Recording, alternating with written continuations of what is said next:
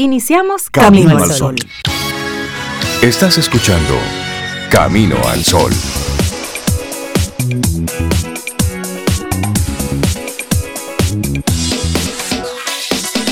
Buenos días, Cintia Ortiz, Sobeida Ramírez y a todos nuestros amigos y amigas Camino al Sol oyentes. Buenos días, ¿cómo están? Hola Rey, yo estoy muy bien. Yo espero que tú también y Cintia y todos nuestros Camino al Sol oyentes. Yo venía escuchando el audiolibro de, de la alegría, el libro de la alegría. Ah, sí. De Desmond Tutu y el Dalai Lama. El Dalai Lama, sí. Y me encantó una parte donde hablan de, de, la envidia y cada quien su posición sobre la envidia. Y el Dalai Lama decía que ellos en su fe siempre creen en una pregunta importante de, de hacer, ¿no? No, ¿cómo estás? o cómo, cómo estamos. ¿Cómo estamos? ¿Cómo estamos? Porque eso implica que todos estamos conectados, que todos somos uno la humanidad. Me gustó mucho eso. Me gusta esa pregunta. ¿Cómo, estamos? Y habla Porque de la si colectividad. tú estás bien, Claro. si Cintia está bien, si yo estoy bien, todos estamos bien. Exacto. ¿Cómo Eso no aplica para políticos. Hasta para ellos, Hasta si para hablamos ellos. de compasión y de Ellos están bien. Pero sí me gusta un sentido de, de, eso, de ¿eh? cuidadanía que hemos hablado antes, de que, de que estamos bien, ¿Cómo de que estamos bien, si todos estamos bien. Qué bueno, Sí, qué lindo, qué lindo. bonito, Me gustó mucho eso. Pues yo estoy muy bien, así que Qué sí bueno. estamos bien, aquí en cabina por lo menos, nosotros tres. Sí, ¿Y tú, Rey, cómo, es- estamos, bien Rey? Bien. ¿Cómo estamos? Estamos bien. Estamos, Súper. estamos bien. Qué bueno. Y bueno, y así esperamos que nuestros amigos y amigas Camino a los oyentes estén, que estemos bien, dispuestos a hacer de esta una muy buena semana, ponerle todo el ánimo, todas las, todas las ganas, toda la energía que necesita para esos planes, esos proyectos que tenemos ahí, darle con todo. Y nuestra actitud, nuestra intención Camino al Sol para hoy, buscar otras vistas, buscar otros puntos de vista, Ay, sí, otros aires. a otros veces aires, incluso. sí. Otras perspectivas. Sí, Y otras creo miradas. que y eso está bueno, porque Claro. realmente hay que buscar. A veces nos quedamos solamente con nuestra mirada de la situación y vamos Claro. rumiando constantemente. Y tu mirada es directa. Exacto. O sea, tú lo ves así como recto, tal vez un chin para los lados, pero a tu alrededor hay más opciones. Claro, y, alguien no las ve. y alguien puede darte una Claro. palabra, una expresión que te puede invitar a darle otra mirada al asunto. Claro, así es. Porque a veces nos quedamos con, con el ¿por qué a mí? ¿Y por qué La no? posición víctima. Así Exacto, sí, ¿y sí. por qué no? Es decir, ¿y por qué así? ¿Y por qué no así? Es decir, a veces nos quedamos encerrados. Entonces hoy te invitamos a que busques eh, otras vistas. Observa lo que está ocurriendo y entonces a todo esto dale la vuelta. Mira, queremos mandarle tempranito un mandar un Ay, ¿quién, saludo, quién, quién, quién va? mandar un saludo a un camino al sol oyente que ayer se nos acercó. Oh, En la mañana estuvimos en la casa del terror, que se vuelve más terrorífica cada Dígase vez el que vamos. supermercado. Ah, sí. señores, sí, ay, ay, ay. Mira, y ahí entonces coincidimos con un camino al sol oyente. Ajá. Su nombre, si mi memoria no me falla, es Gerardo. Si Ok. mi memoria no me falla, pero si me falló, discúlpame.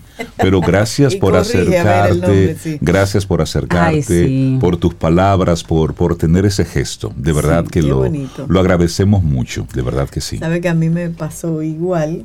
Eh, estaba en la celebración de un cumpleaños en un restaurante y no sé a qué llegó, que, que alguien dijo mi nombre completo.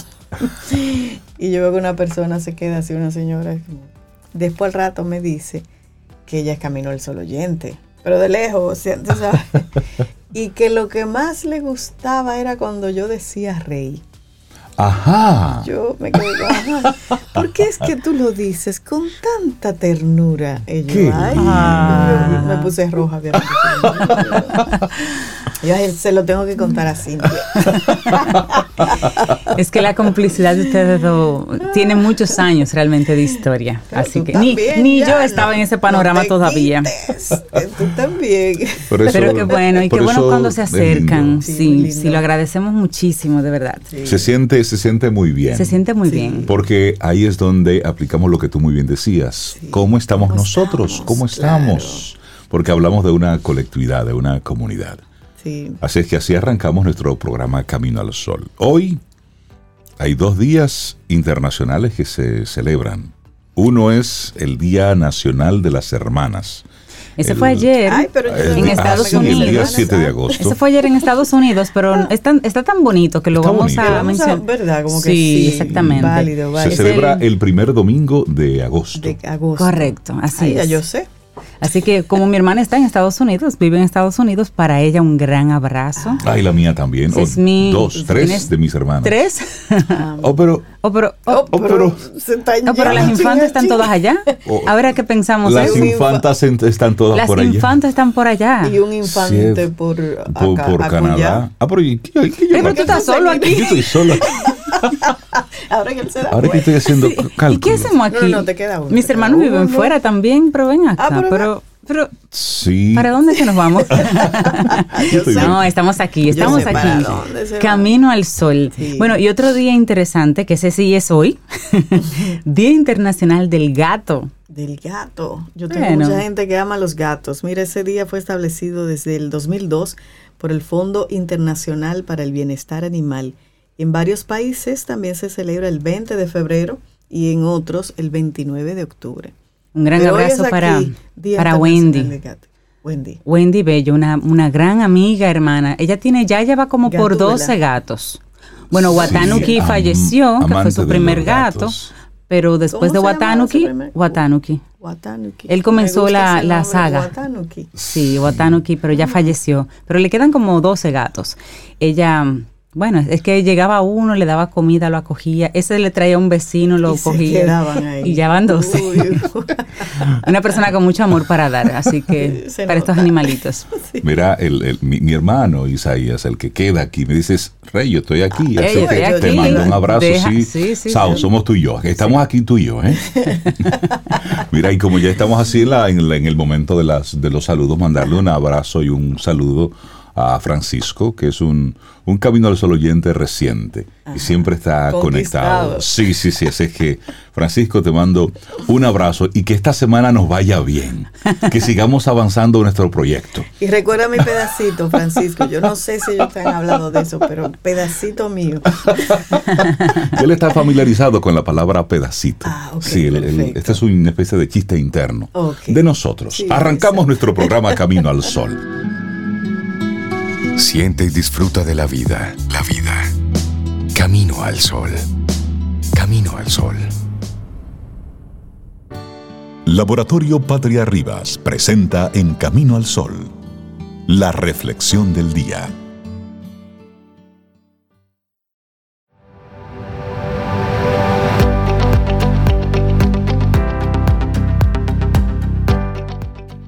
Nunca dudes que una persona puede hacer la diferencia. Ingrid Nierik. Es lunes nuestra reflexión para esta mañana. Espanta el bloqueo que te impide tomar decisiones.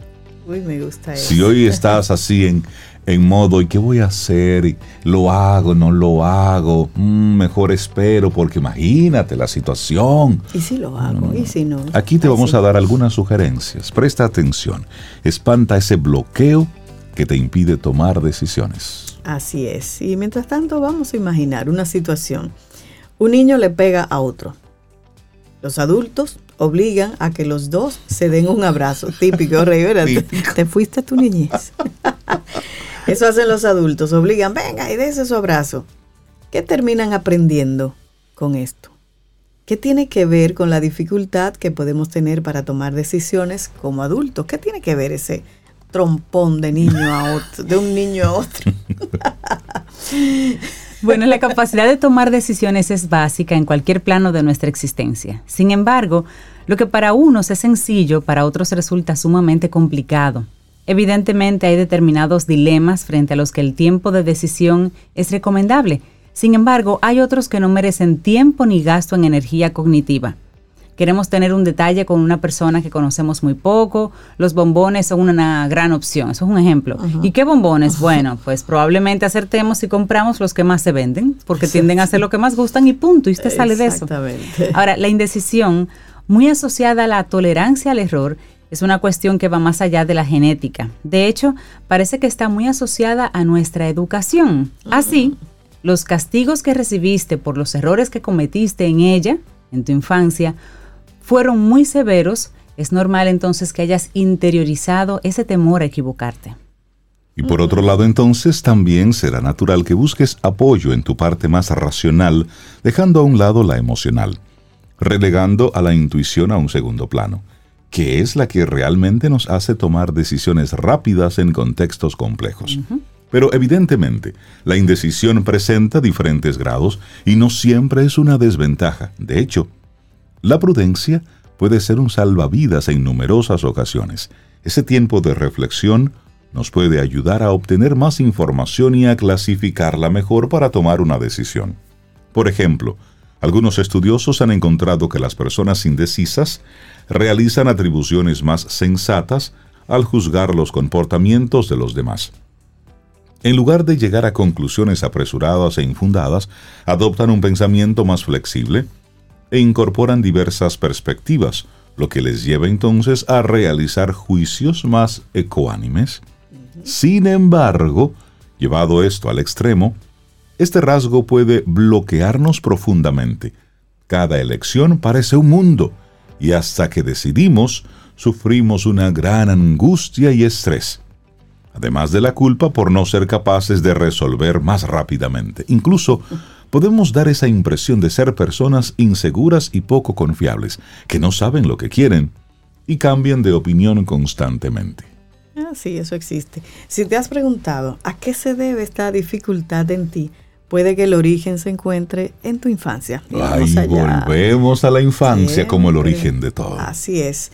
Tomar una decisión implica escoger una opción y hacerse cargo de sus consecuencias. Además, significa renunciar a todas las demás alternativas disponibles que quizás fuesen mejores.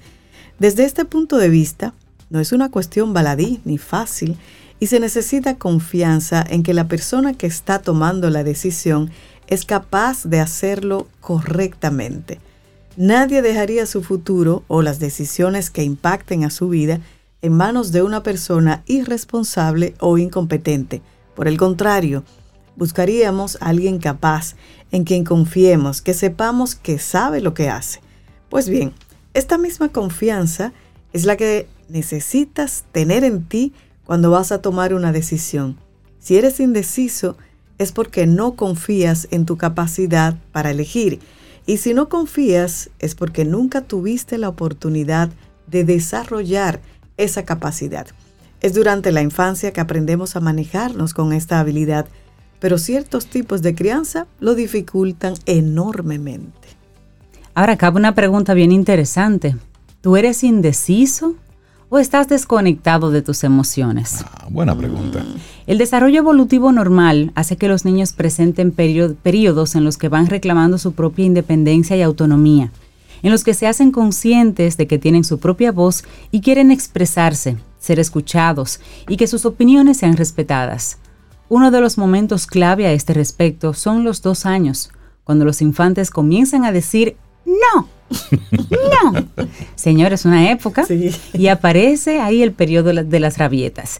Si este proceso se respeta y se acompaña, si se permite al niño opinar, expresarse y decidir, se va formando la confianza en uno mismo y la capacidad electiva. No obstante, en muchos hogares este impulso se reprime durante toda la infancia, llevando al niño a desconectarse de sus emociones y entonces a ser indeciso. Vamos a poner algunos ejemplos a ver a quién le ha tocado. El primero de ellos, sensaciones corporales. Bueno, de pequeños somos muy capaces de detectar nuestras señales corporales de hambre y saciedad. Sin embargo, es común que los adultos, preocupados por la alimentación, obliguen a los niños a terminar todo lo que está en el plato incluso si ellos ya se sienten saciados. Ay, sí, eso era muy ahí, común. ahí comienzan los problemas. Sí. Lo mismo ocurre con la temperatura, con la sensación térmica. Con demasiada frecuencia se abriga o se destapa a los niños en función del calor o frío que tienen sus padres, ignorando incluso sus propias sensaciones. Si el niño durmiendo se, se- se quita la sabanita, Es que tiene es que tiene calor. Y aunque haya un calor infernal, si él se está arropando, déjalo que... Es que Pero como tú es tienes calor, ay, debe tener calor. Ay, Exacto. Bueno, O sea, son errores que se hacen desde el amor, porque Desde tú piensas amor. que si hace Sí. calor, pues él, Si aunque no te lo puede calor. expresar, ajá, te lo, pero, eso es un pero sí, dato. pero sí, un- es muy Esto es un dato. Antes no teníamos esta información. Correcto, es así. pero hablemos de otro elemento, las redes sociales. Digo, las relaciones sociales, señor. No está tan conectado. Desde que vemos RS, R y sociales ya es red- no, pero es relaciones sociales. Imagina la siguiente escena. Dos niños se pelean en el parque y uno, boom, trompón al otro. El niño que ha sido agredido está furioso y molesto, evidentemente, y sin embargo, los adultos les obligan a darse un abrazo para hacer las paces. Aquí lo que le estamos pidiendo al niño es que tenga una manifestación que va en contra de lo que le están dictando sus emociones. El niño que ha sido agredido se ve obligado a ofrecerle una muestra de afecto a quien le ha dañado y esto resulta sumamente confuso. Eso es verdad. ¿Te suena esa situación? ¿Le ha pasado a usted, papá, mamá? Es un escenario que muchos hemos vivido, teniendo que perdonar y disculparnos de inmediato con alguien, niño o adulto, que nos ha dañado sin permitirnos sentir y entender las emociones. Y eso es cierto, y eso ha pasado mucho. Bueno, y también está la represión de la expresión emocional. La represión emocional es muy común en los estilos de crianza autoritarios o poco respetuosos. Desde este prisma, que un niño llore, muestre ira, tristeza o desacuerdo, es visto como un mal comportamiento y por tanto no se permite, una mala crianza. Si has crecido con este enfoque, es posible que al tener una rabieta te gritasen, te amenazaran o te dejaran solo hasta que se te pase.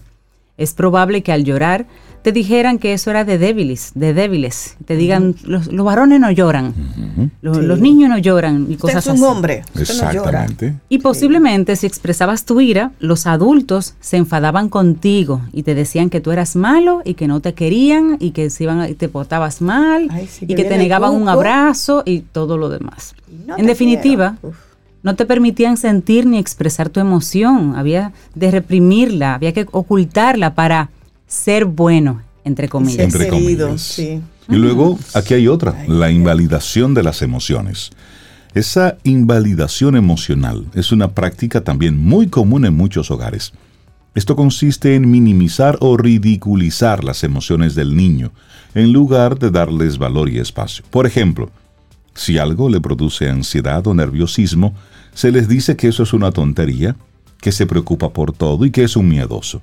O si expresa su malestar con algo que le han dicho, la respuesta de los adultos es, te ofendes por todo, no se te puede decir nada. Ay, Pero es ay, un ay. cristalito de Belén. Tú sí Ay, eres pero tú sí eres sensible. Sí. Señor. En suma, todo Ay, lo Dios que el niño siente es tachado como una exageración o de inadecuado.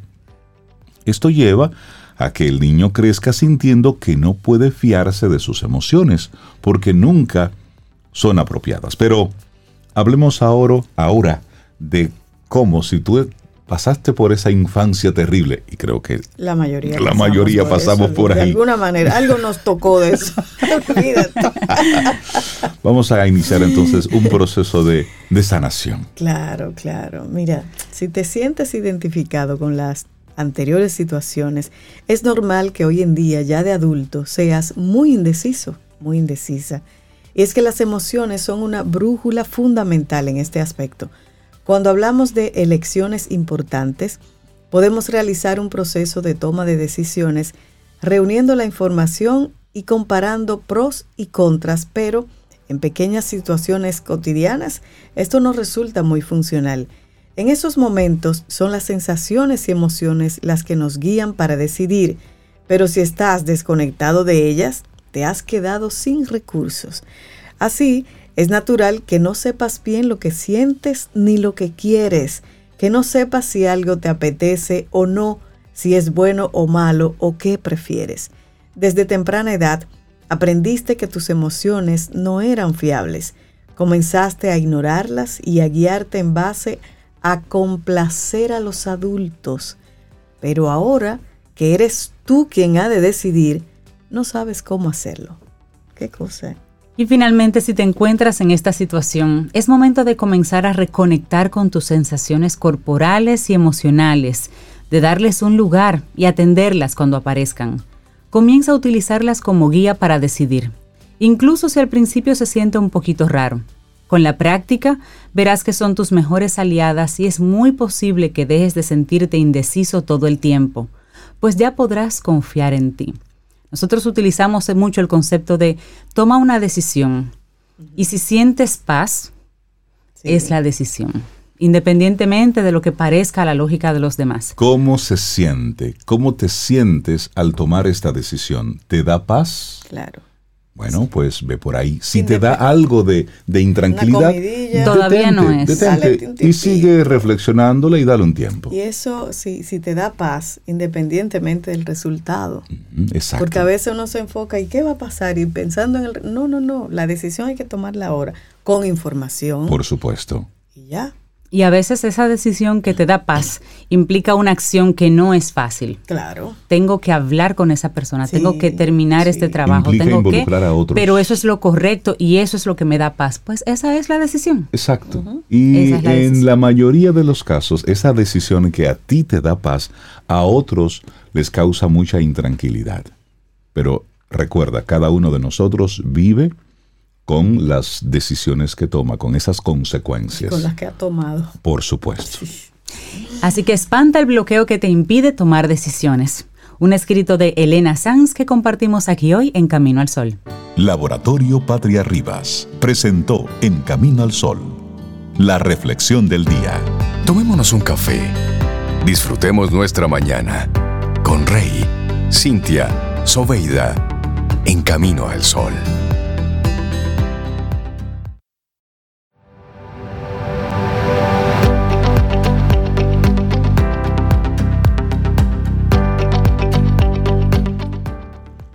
Trata de marcar la diferencia en la vida de alguien todos los días, incluida la tuya.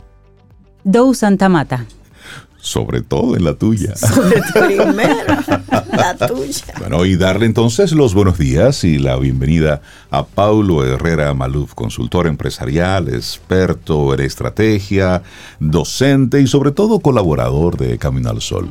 Eso dice mi cédula. esta, es la cédula ya.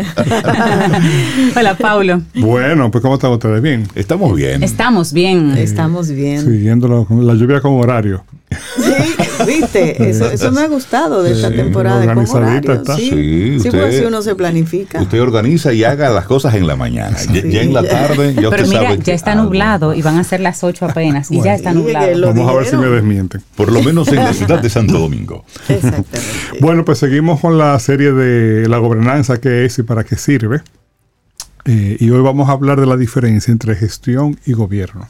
Y cuando digo gobierno hablo de gobernanza. Exacto. Eh, y eso es algo que nos es ajeno. Eh, igual que muchos de los conceptos de, que tienen que ver con gobernanza, esa diferencia nosotros no la entendemos muy bien. A pesar de que se supone que se supone que ya tenemos un camino recorrido en cuanto a desarrollo de empresas, crecimiento del país, etcétera. Ellos estoy convencido que esa es una de las asignaturas pendientes que tenemos. Y no de ahora, no, ya desde hace tiempo. Vamos primero a ver esa diferencia. Gestionar es administrar.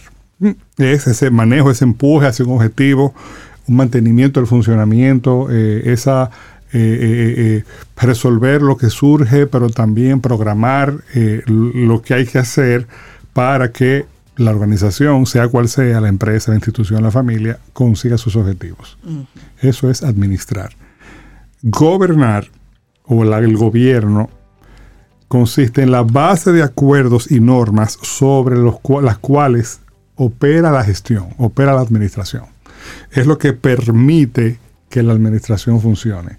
Lo que pasa es que no se ve. No se ve, es o, casi nunca se ve. Es como un edificio que tú ves la base, tú ves el edificio pero no ves la base. Sí, es la, palabra que se utiliza ahora, el backend. Es decir, la parte que está detrás, lo que soporta, que no se ve, pero sin eso, lo otro no sucede, no ocurre. Entonces, desde luego, administrar no es lo mismo que gobernar. En la empresa, por ejemplo, para diferenciar, tú tienes la, el ejecutivo, el, vicepresidente ejecutivo o el gerente general. Eh, esa es la parte de gestión. Y en la parte de gobierno tú tienes el consejo de dirección o el consejo de administración. Eso desde luego a nosotros nos es ajeno porque viniendo donde nosotros venimos, el caso típico eh, es el del presidente, administrador y tesorero. O sea que es, en otras palabras, ley, batuta y constitución. Y no tenemos que ir muy lejos para entender de dónde viene eso. Exacto. Con la historia nuestra, ¿no? Eh, que es el poder absoluto que tiene una persona. Eso en una microempresa o en una empresa unipersonal es entendible. No necesariamente es conveniente, ojo, pero es entendible. Lo triste que nos pasa a nosotros es que tenemos empresas medianas y grandes con esa estructura todavía. Atención, eh, empresarios que nos están oyendo, que tú tienes el presidente, es el tesorero, el que firma los cheques eh, y además de eso es el administrador porque es el que, el que decide todo. Y tiene un consejo de nombre. ¿eh? Parte de, de, nuestro reto cultural es que los temas de gobernanza nosotros los tendemos a verlos como formalidades sin sentido y no lo son. Para seguir con los ejemplos, en una organización sin fines de lucro, por ejemplo, una organización organización de la sociedad civil, eh, está el equipo técnico, es decir, el que cobra por su trabajo, y luego está la, parte de los voluntarios, que casi siempre están en la asamblea, en los consejos que gobiernan. El equipo técnico gestiona y el, equipo de voluntarios gobierna. Se ve mucho eso en algunas organizaciones que tienen grupos de presión o, organizaciones que tienen hacen temas benéficos y demás. Las cooperativas es un consejo, ahí está, la diferencia está bien clara, es una de las mejores prácticas cuando funciona. Hay un consejo de administración, hay un equipo técnico, un consejo de administración y un consejo de vigilancia. El consejo de vigilancia se ocupa mayormente de la parte de gobernanza, asegurar que los acuerdos se cumplen. Se cumplen.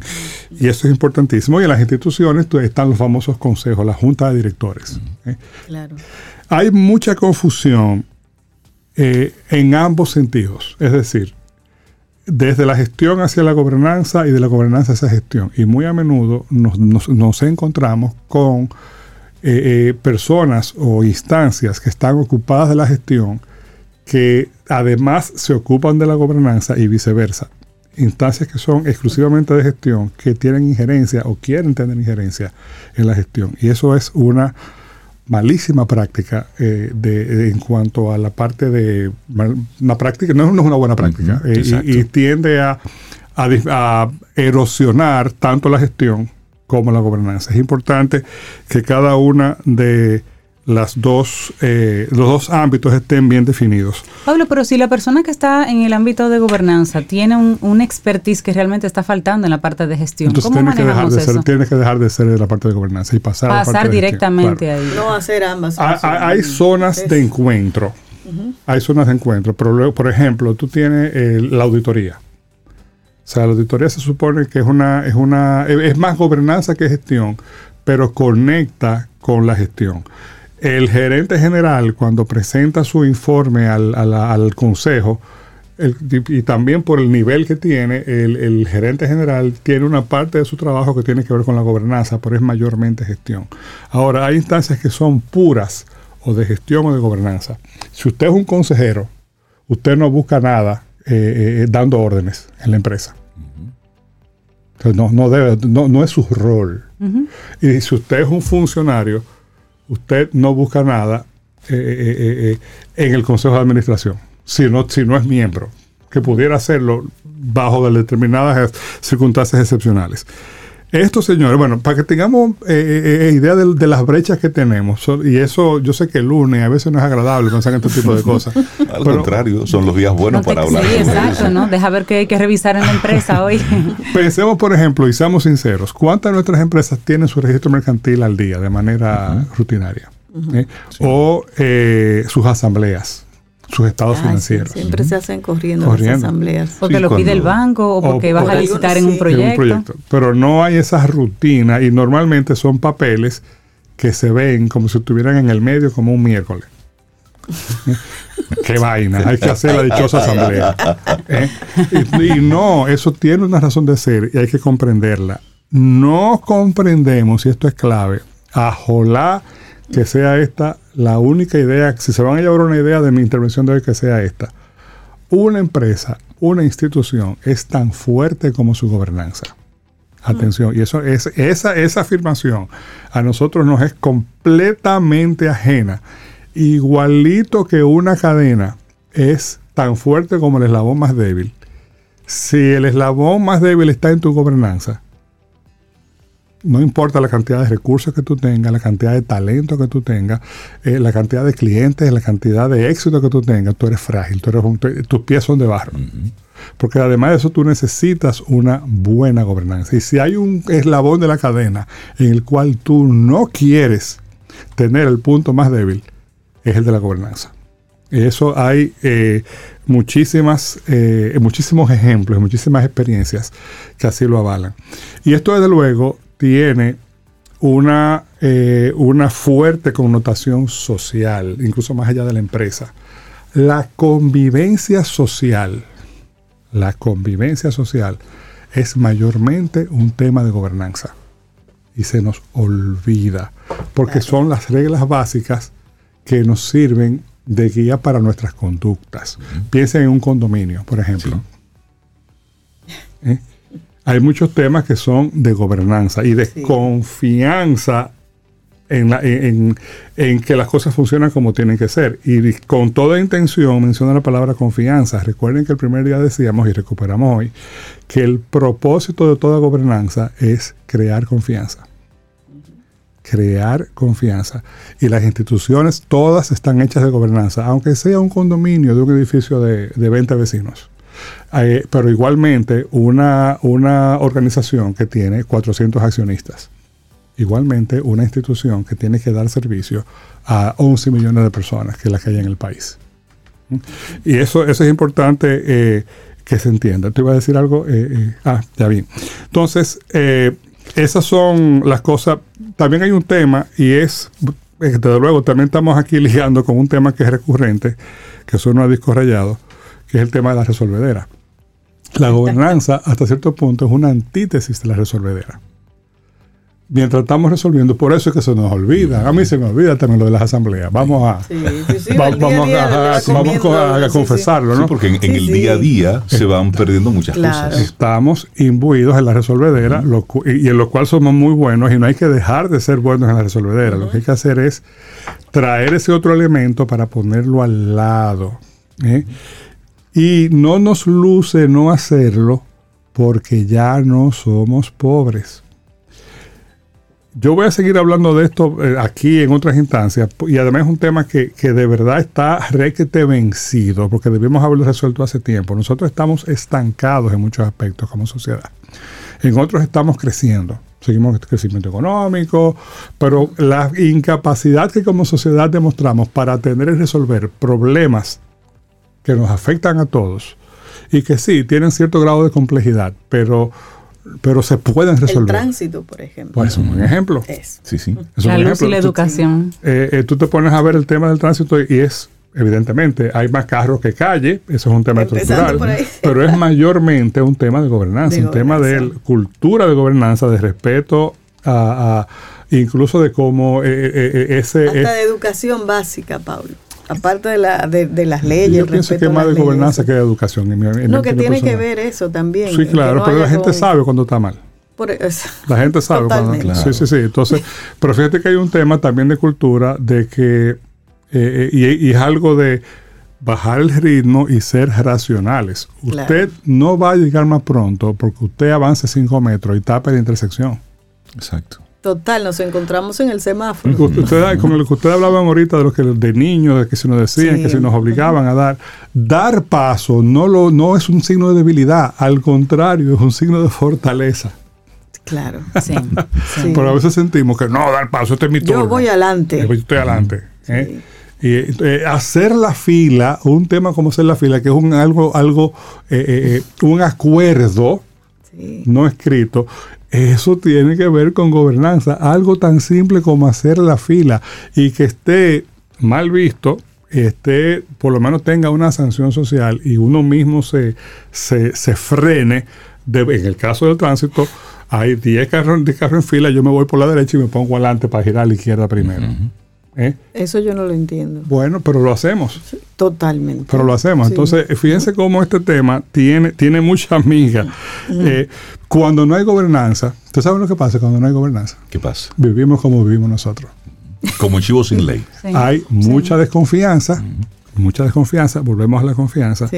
Y eso es tremendamente caro. Mira, algo, algo sencillo. Cuando no hay confianza es carísimo todo. Mira, en el fin de semana varios accidentes de tránsito terribles, cobrando vidas de, varias personas. Pero lo que ocurrió en, el, en las Américas el pasado sábado, que en el mismo lugar, accidentes en los dos lados de la vía, eso es para nosotros como país reflexionar, porque ocurre un accidente, pero los que están viendo ocasionan entonces un lío mayor. Sí. Lejos de convertirse en un espacio para viabilizar rápido, viene una ambulancia.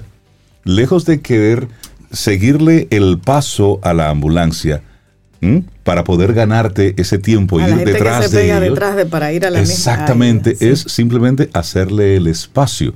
Son, son detallitos, pero que al final no nos damos cuenta que por ese estar ciegos vamos complejizando todo el proceso, Paulo. Sí, la gobernanza tiene, tiene una característica eh, eh, que, digamos que la convierte en un reto para nuestra formación cultural, la, nuestra, la dominicana. La gobernanza es mayormente racional. Eh, y nosotros somos especialistas, como vivimos imbuidos en la resolvedera, somos especialistas en reaccionar. Estamos en la emocionalidad. la emocionalidad permanente. O sea, y nada, y todo está bien. Exactamente. No, eso no es así. Entonces, ya, eh, eh, fíjense bien, nosotros podemos perfectamente durar 30 años más en esta meseta de la renta media. Y eh, Sin necesidad. no, no, no, y felicitarnos cada año porque crecimos un 4%, Exacto. un 5%. ¡Wow! ¡Qué bien lo estamos haciendo! ¿Qué estabilidad tenemos? ¿Estabilidad para qué? ¿Eh? ¿Cuál fue el último gran hito, el último gran escalón que como sociedad nosotros subimos?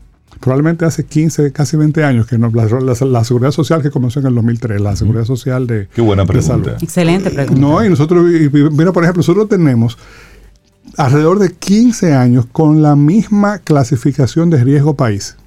Ni para adelante ni para atrás. Y escúcheme que me ponga de repente un poco financiero. Nosotros estamos W menos.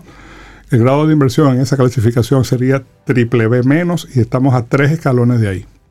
Lo que nosotros conseguiríamos si llegamos a grado de inversión es daríamos un salto cualitativo y cuantitativo tremendo.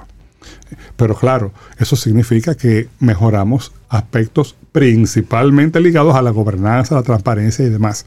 Nosotros tenemos 15 años ahí. Eh, claro, y estos casos de corrupción no ayudan. Y es un ejemplo que yo siempre pongo. Eh, cuando yo comencé a enseñar en maestría en el año 97, finanzas, ya hace 25 años jugando y jugando, ¿verdad? Esa es la ventaja de ese Book, yo estoy igualito. Eh, alguien me hizo la pregunta, profesor, ¿a cuántos años usted cree que estamos de una emisión pública de acciones? Y en aquel momento yo dije, yo creo que estamos a 10 años de distancia. Han pasado 25. Y lo más lejos que hemos llegado es que hay un anuncio, ¿eh? un anuncio que esperamos que sí, que suceda en las próximas semanas, que yo, hasta donde yo tengo entendido, corrígeme si me equivoco, si alguien tiene información me puede corregir, todavía no se ha cristalizado, un anuncio de que finalmente, 25 años después, vamos a tener una emisión de acciones, eh, de acciones públicas. De una empresa. Una empresa. Eh, señores, no nos luce para el nivel de, actividad económica, para el nivel de dinamismo económico que tenemos. Nosotros necesitamos subir varios escalones en cuanto a la gobernanza, para que la gestión tenga más impacto, tenga mejores resultados. Esos son mis dos cheles de hoy y Gobernanza. 2,50, 2,50, ya subió. Vas a seguir con, Se convirtieron, sí, sí, claro que hay mucha tela. hay mucho. Se convirtieron en dos pesos de agua. un tema muy, muy importante porque aquí solamente nos enfocamos en lo económico a veces. pero detrás, como tú dices, está esa confianza. Pero es que aún en lo económico, Sobeida, en lo económico nosotros seguimos eh, eh, mordiéndonos la bueno, cola. Bueno, pero que nos dicen que crecimos un equipo y como la mayoría no ¿Para tenemos qué? Para hacer una verja más grande, con más alambre de púa y electrificar la verja. Sí, Exacto. Sí. Excelente tema, excelente reflexión. La gobernanza. el siguiente escalón. ¿Con qué se come eso? ¿Con qué se come eso? Qué buena pregunta. Paulo Herrera Maluf, siempre es un gusto no, tenerte el gusto es mío y es, en serio. Un gran abrazo, Paulo. Gracias, Paulo. Tomémonos un café. Disfrutemos nuestra mañana con Rey, Cintia, Soveida, en camino al sol.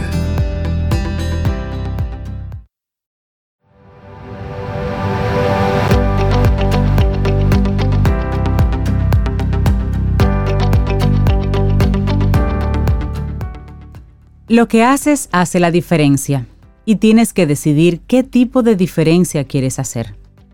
Jay Goodall.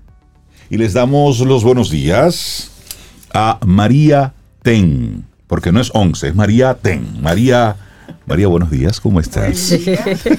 Hola, buenos días, buenos días, muy bien, ¿ustedes? Muy bien, bien. contentos de tenerte Con saludarte a ti, saludamos a todos tus amigos. Así mismo Yo les envío a ellos un abrazo, y les saludo. Oh, oh. Excelente. María, en los últimos días hemos estado viendo actualizaciones, cosas nuevas, formas diferentes de hacer lo que ya hacíamos. Así es. Hablemos entonces de cuáles son las nuevas reglas de Google. Ay, Google. Google tenía un par de días ahí calladito y ahora ha sacado unas nuevas, un nuevo set de reglas que va mucho de hacer nuestro sitio web accesible para todo el mundo. Entonces, la forma de trabajar nuestro posicionamiento web en este año y el año próximo es enfocarse en que sea accesible. ¿Y qué decimos con eso? O sea, ¿qué, significa eso?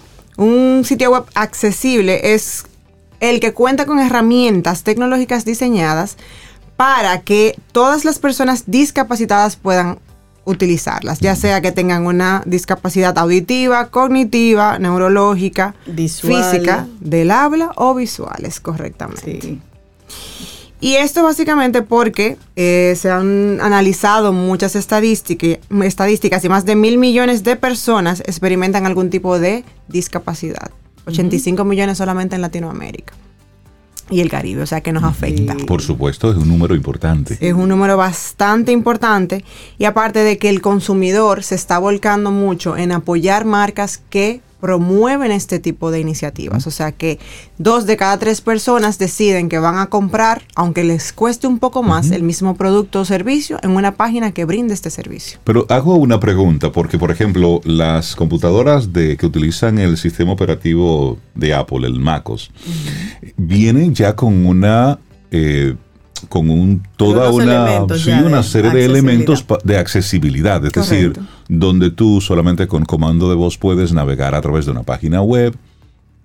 Tienen ahí diferentes elementos y no desde ahora, sino desde hace muchísimos años. Así es. ¿Cómo entonces yo que tengo una página web que es básica, que es plain, que ya logré por fin que se pueda poner del tamaño de un celular, ahora cómo yo hago toda esa operatividad, toda esa dinámica de programación para que también sea accesible. Si ya hay un sistema operativo, porque de seguro que Microsoft también tiene sus diferentes herramientas de accesibilidad. Así es. Ahí lo primero sería ver en Google Analytics de la cantidad de tus usuarios, cuántos son usuarios de iOS, cuántos son usuarios de Microsoft, para entender qué cambios son realmente necesarios en tu web porque partimos de la data. Si tú no tienes muchos usuarios que tienen que usan Mac, que usan ese sistema operativo, pues el cambio va a ser necesario. Pero por ejemplo, Microsoft también los tiene.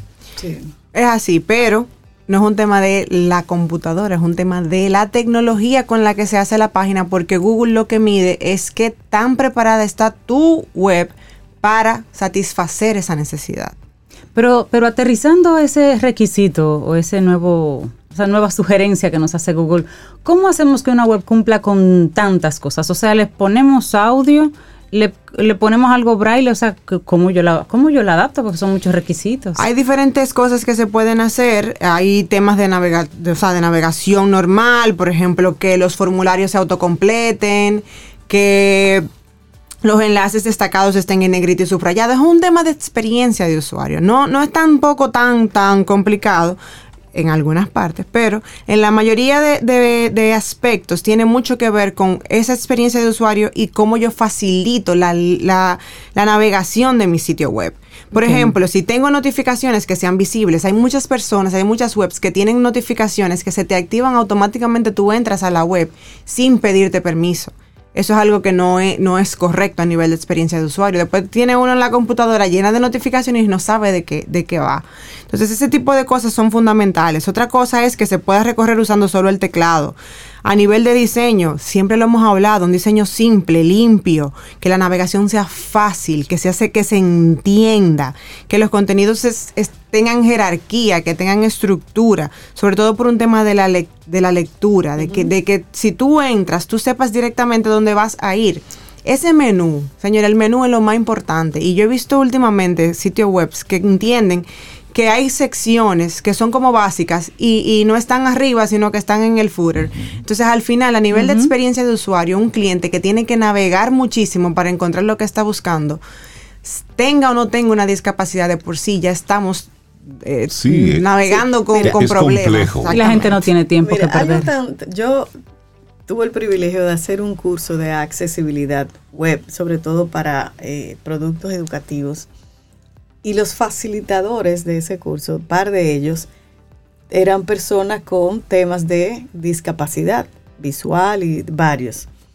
Y algo tan sencillo, Rey y Cintia, de lo que dice María, si tú estás trabajando en Word, hay personas que ponen en negrita y más grande lo que para una persona con visual normal es un destacado. Es el título, es un título, es destacado para una persona con discapacidad visual eso no mm. tiene nada que ver. Claro, claro. Y cada programa, incluyendo los diseños para web, utilizan las estructuras, la jerarquía dentro de sus contenidos. O sea, lo que es título en Word, uso Word porque la usa la mayoría de la gente, eh, es un, título que se eh, establece a través de los estilos que mucha gente ni sabe de qué va. Y lo tienen ahí en Word enfrente. Entonces, cuando tú le dices que este es el estilo de título 1, el estilo de título 2, lo que menciona María, por ejemplo, una gente con discapacidad visual o no vidente, para ser específico, tienen un software que le va leyendo lo que está en la web o en el documento. Y ese software lee en la jerarquía del documento. Correcto. Entonces, si tú no le pones eso, de que no es solo negrita, sino el estilo adecuado, ese software va leyendo ah. lo que le aparece. Lo que ve. Lo que, lo que va viendo el, software y se lo va transmitiendo a esa persona no visual. Una imagen que tú pongas en la web o en un documento cualquiera. Tú la ves porque tú tienes el privilegio de la vista. Pero una persona no vidente o con limitaciones visuales no la ve. Entonces tú tienes que ponerle un texto alterno que explique.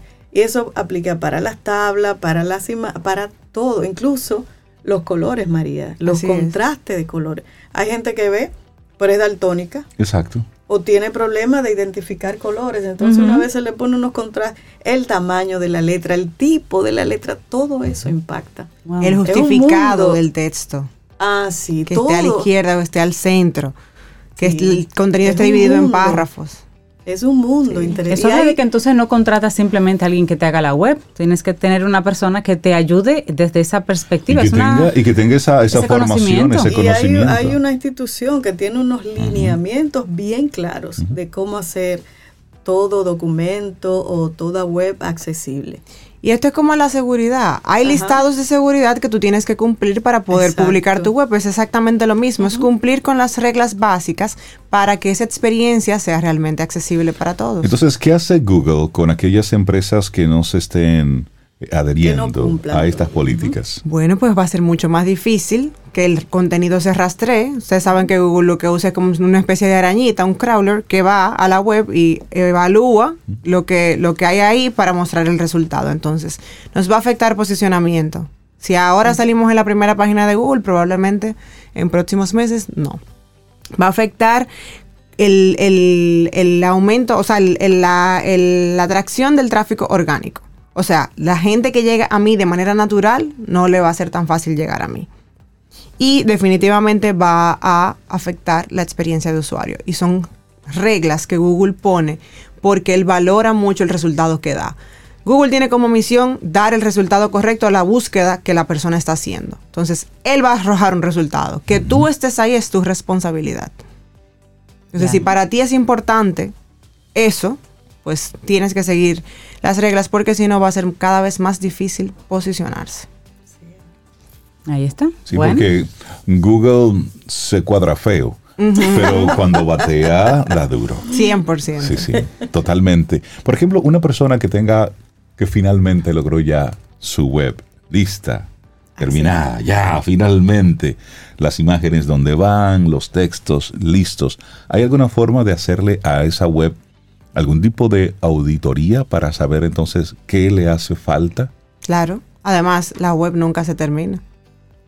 El que cree que terminó de hacer una web eh, es un sueño. No es un elemento vivo. Y además, como ella dice, si van cambiando las reglas, aunque tú no le pongas una coma, tienes que hacerle un cambio estructural. Mira, uno llega como a un punto en el que uno dice, mira, ya yo estoy en paz con eso, lo publico, pero tengo que seguir trabajando en eso. a ese momento es que me refiero. Si la web ya está, ya la lanzaste, puedes hacer auditoría, puedes mejorar los textos, el blog hay, gente que basea la información en el blog literalmente como si fuese un, río de agua viva, pero no le da ningún tipo de estructura. Y es lo que decía Sober. Hay, que, hay que jerarquizar, hay que darle, eh, resaltar lo que tenga que resaltarse. Y el texto alternativo desde hace muchos años es fundamental. Inclusive, cuando uno sube un contenido a, a LinkedIn, él te pide que coloques el texto alternativo. Porque todo, todo lo que se maneja a nivel de web, a nivel de digital, tiene que ser accesible. Es eso. María, ¿dónde, ¿dónde leemos y vemos ejemplos de esto que estás diciendo para que una persona pueda como aterrizar y hacer el ejercicio? En Google. En Google. Toda esta información que, yo estoy compartiendo hoy la vi en, el blog de, Google que se llama Think with Google. Ustedes se van ahí y van a poder encontrar eh, más información al respecto. Y ellos son muy buenos dando ejemplos también, así que, que eso siempre ayuda. Buenísimo. María Ten, muchísimas gracias por este tema de hoy. Tu sitio web debe ser accesible para ser competitivo. Así es que pongas en eso. María, que tengas excelente día. Igual. Y, ahorita seguirán pidiendo que sea inclusivo. ah, claro. Eso viene. están pidiendo. Eso viene. Para iniciar tu día, camino al sol.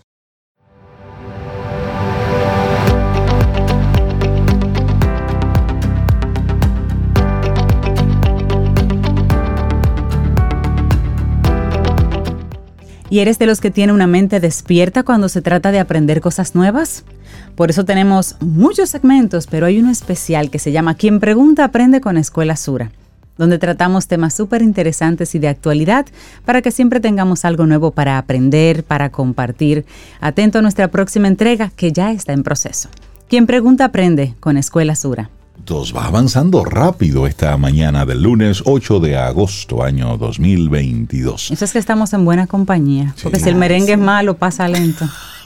Sí, sí. Es difícil, compañera. Es difícil. es difícil, compañera. Si el merengue es malo, pasa lento. ¿Tú no has bailado con alguien que baila malo? Esos tres minutos son insufribles. Yo me preguntaría, yo bailo bueno. Tal vez el otro el que sufre. Yo, bailo bueno, yo pienso. Bueno, y eso está al lado de otra, mm, de otra pregunta. ¿Tú bailas bien o bailas bueno? No, yo bailo ah, Son cosas porque bien es correcto, bien es correcto, pero bueno como bueno es sabroso, sabroso, con gusto. Sí, hazte la pregunta. Es más, te quiero invitar a que hoy te hagas esa pregunta, amigo, amiga, camino al sol oyente. Honestamente. Honestamente, ¿bailas bien o bailas bueno? O las dos cosas. O las dos cosas. Yo conozco gente que las dos cosas. Que las dos cosas. Creo que es momento ya de darle un giro a nuestra conversación. Señores, hoy es lunes. Pero eso es que hablaban de que se va rápido el día. Eso es cuando hay buena compañía. Bueno, darle los buenos días a Rosaida Montaz de Organizar Up, arquitecta organizadora profesional de espacios y colaboradora de Camino al Sol. ¿Cómo estás, Rosy? Muy bien, muy bien. Disfrutando de este día nublado. pero anunciado, pero anunciado. Anunciado, sí, lo esperábamos. Rosy, hoy nos traes un tema sumamente interesante que, que da, da, mucho, da mucho tema muchos espacios de conversación, de discusión también. Exacto. ¿Qué hacer con las cosas del que ya no está? Es un tema que yo trato con mucho respeto y quiero que así lo tomemos, ¿verdad? Claro. Porque eh, aparte de que la persona amada ya no está, quedan sus cosas y sus espacios. Entonces, esa tarea de deshacerse de eso no es fácil, es bien difícil. Y porque los objetos tienen un vínculo emocional. Y, realmente no es un momento ideal. Y que bueno, no, que en este momento es, es que vamos a quitar todo. Cada persona vive un proceso diferente. Hay, hay, familias que inmediatamente pasa el funeral, pues deciden sacar esas cosas, pero hay personas que le toma años, meses o años. Entonces, ese proceso es personal, cada quien lo vive. Y está bien está mal. está bien, está bien, porque cuando hay emociones, tú no puedes medir. cada quien es quien decide el momento eh, adecuado para hacer eso. Y eso, es, eso hay que respetarlo. Es un proceso que debe ser acompañado, o sea, eh, ya sea por, un, por, el, por la misma familia, que todos se reúnan, o que haya un amigo muy cercano que acompañe ese proceso. Hay psicólogos expertos en duelo y nosotros los organizadores también hacemos ese proceso de acompañamiento, de, deshacernos de esas cosas que, de la persona que ya no está. Entonces, mi primera recomendación sería eh, comenzar por lo más fácil. Hay cosas que no, tienen tanto valor emocional. Entonces, son las primeras cosas con las que comenzamos a descartar y dejar para el final la parte más emocional.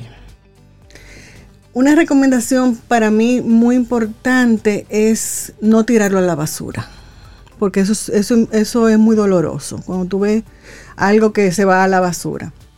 Siempre hay algo que se puede donar o regalar. Y, quizás tú dirás, bueno, pero ¿qué se puede regalar? Quizás un amigo, un familiar, hay un libro, un diploma, eh, una carta que para ellos significa mucho, entonces tú puedes regalarla. O sea, no tienes por qué tirarla. Entonces, eh, por eso digo que toma un proceso, dependiendo de la cantidad de cosas que tenga la persona, y poder invitar a esas personas a que nos acompañen a, decidir qué hacer con eso. Entonces, eh, es bueno que compartir esos momentos son dolorosos, puede haber llanto, puede haber acompañamiento. Eh, pero es, hay que vivirlos. Todos hemos tenido un familiar que hemos perdido y, debemos acompañarnos. Entonces, hay cosas que tienen mucho valor eh, real, o sea, porque es un objeto valioso o porque tienen un valor emocional. Con las cosas que tienen mucho valor emocional, yo recomiendo hacer una caja de recuerdos.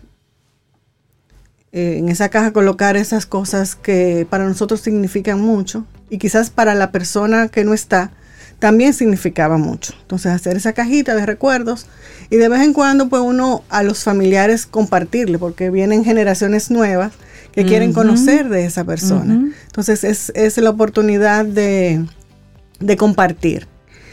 Hay muchas, eh, con la tecnología, vuelvo siempre insisto con la tecnología, podemos hacer fotografías de cosas y de espacios.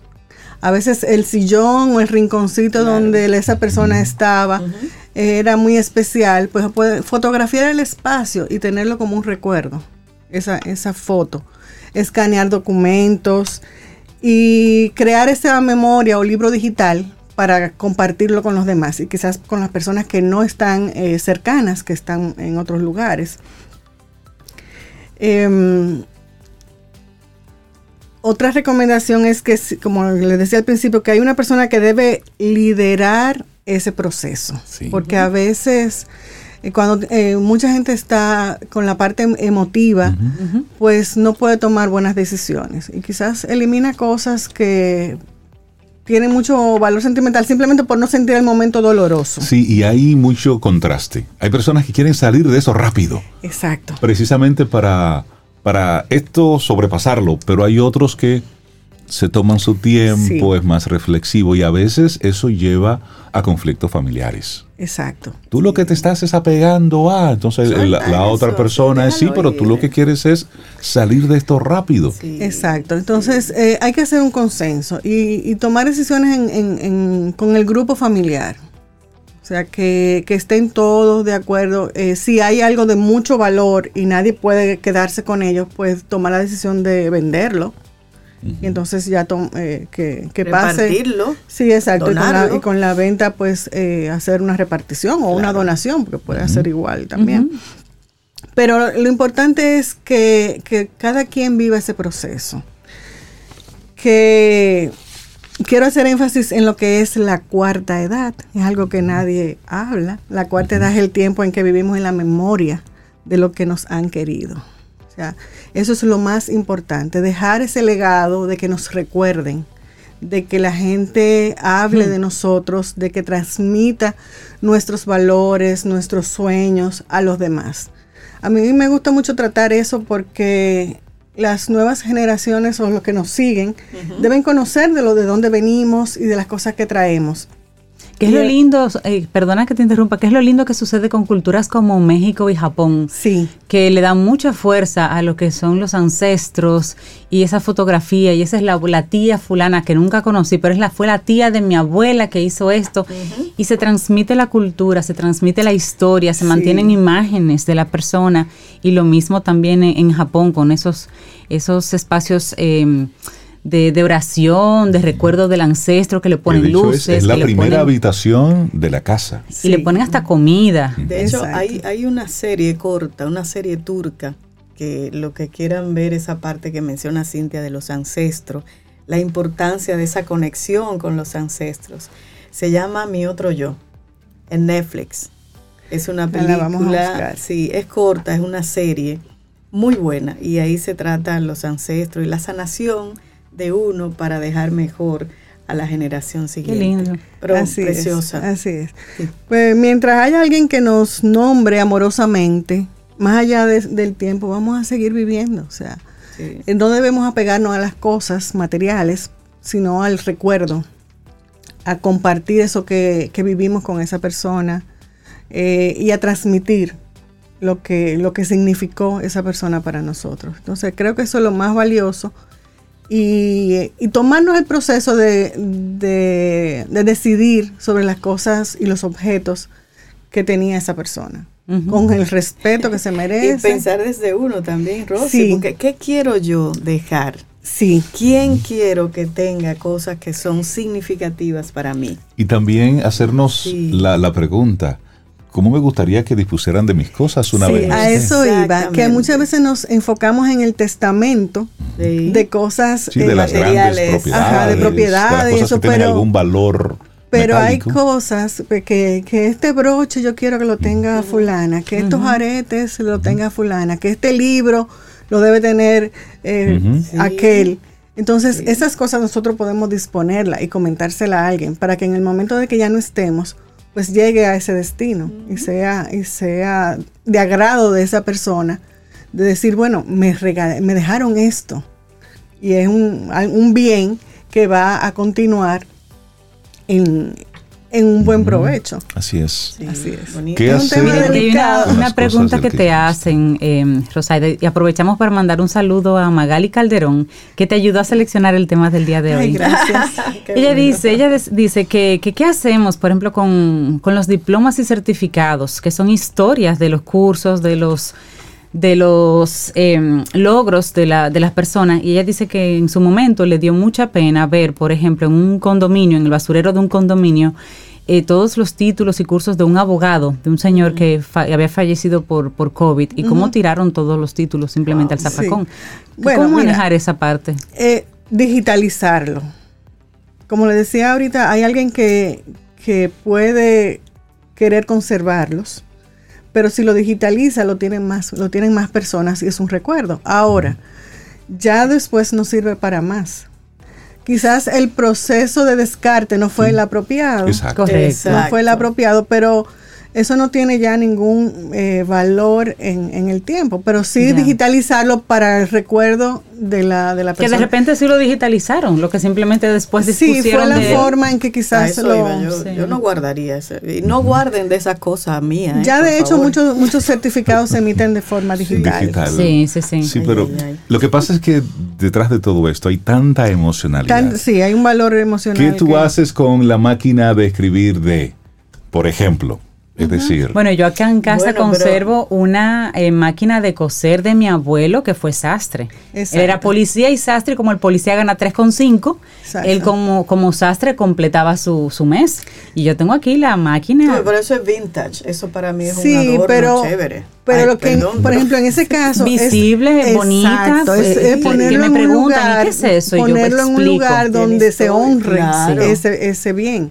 Entonces, honrarlo. Quizás hay cosas como decía ahorita de ponerlo en una caja y sacarla de vez en cuando para recordar a ese familiar, quizás en la fecha que falleció y todo eso. Pero hay objetos muy significativos que podemos tenerle un rincón especial y darle ese cariño y, ese, y honrarlo. Pero porque nos, nos significó mucho y nos toca eh, contar esa historia. ¿Sabe qué? Honrarlo en la alegría y en el agradecimiento de todo lo que recibí de esa persona.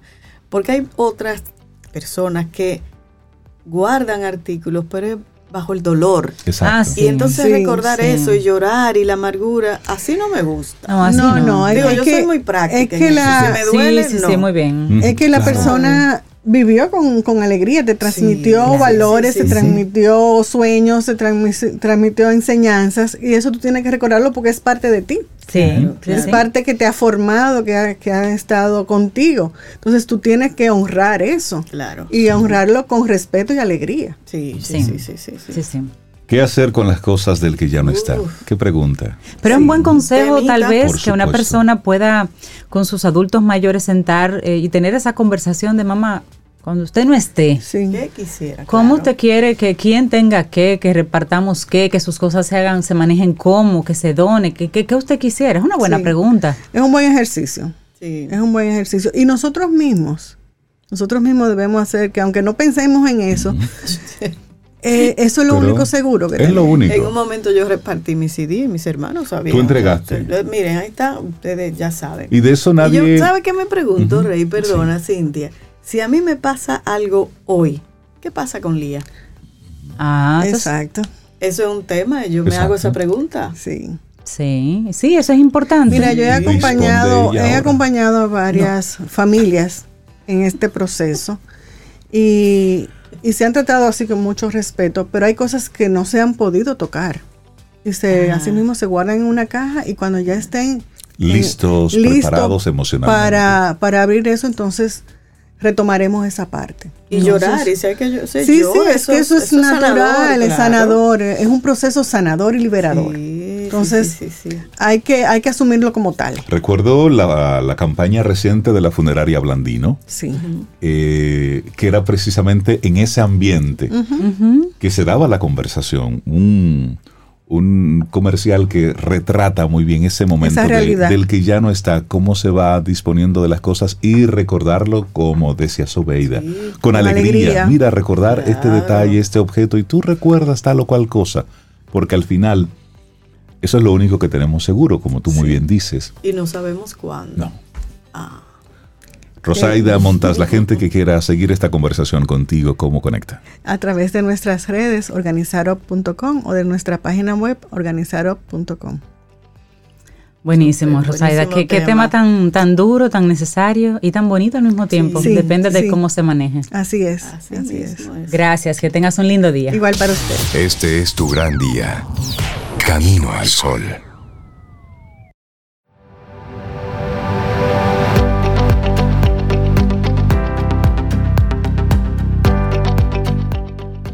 Recuerda la siguiente frase, la mente tiene exactamente el mismo poder que las manos, no solo para captar el mundo, sino también para cambiarlo. Colin Wilson. Bueno, nosotros estamos ya llegando así a la parte final de nuestro programa Camino al Sol por este lunes. Se quedaron, por cierto, algunas preguntas con nuestra amiga, para nuestra amiga Rosy, sobre, sobre eso de qué hacer cómo disponer de las cosas del que ya no está, pero cuando volvamos a tener un encuentro con ella, pues se la dejamos caer por ahí. Claro, mira, ya están reclamando a Lía. ¿Ya están reclamándote a Lía? Señor, pero déjenme vivir. no, es bueno tú saber quién pudiera cuidar de ella. Sé, sí, gracias, Rosa. Yo sé que sí, yo sé que sí. Sí, pero al, al, final es eso, es tocar esos temas que pudieran ser espinosos, que pudieran ser intocables y o sensibles, hablarlos con toda la naturalidad, porque así es. como yo quiero que dispongan de mis cosas ya una vez no esté? y eso hacerlo con propiedad y ahora en, y en lucidez. Sí, sí, Mira, quiero que pase con esto, esto, esto y lo otro y listo. Y déjalo por escrito, y no importa. Pero es... Eh, yo lo tengo a palabra. Y eso forma parte de la misma responsabilidad de la forma como tú vives. Sí, sí, sí, sí. Porque, y sí, ¿verdad? Cualquier cosa. Bueno, cualquier cosa. Lo que no es cualquier cosa es lo que va a pasar en el día de hoy. Que queremos invitarte de nuevo a que reconectes con buscar otras vistas. Esa es la intención, es el tema que te propusimos desde temprano. Date el permiso para aquello que estás viendo, obsérvalo desde otros ámbitos, desde otros ángulos, y eso te va a dar una perspectiva diferente. Y a veces otras personas que ayudan a ver eso, como le pasó a Elsa Florentino. Oye, qué belleza. Ella dice, saluden a mi hija Ilisami Cedeño, porque Ilisami, su hija, dice, me sorprendió poniendo el programa en su vehículo. Ay, pues.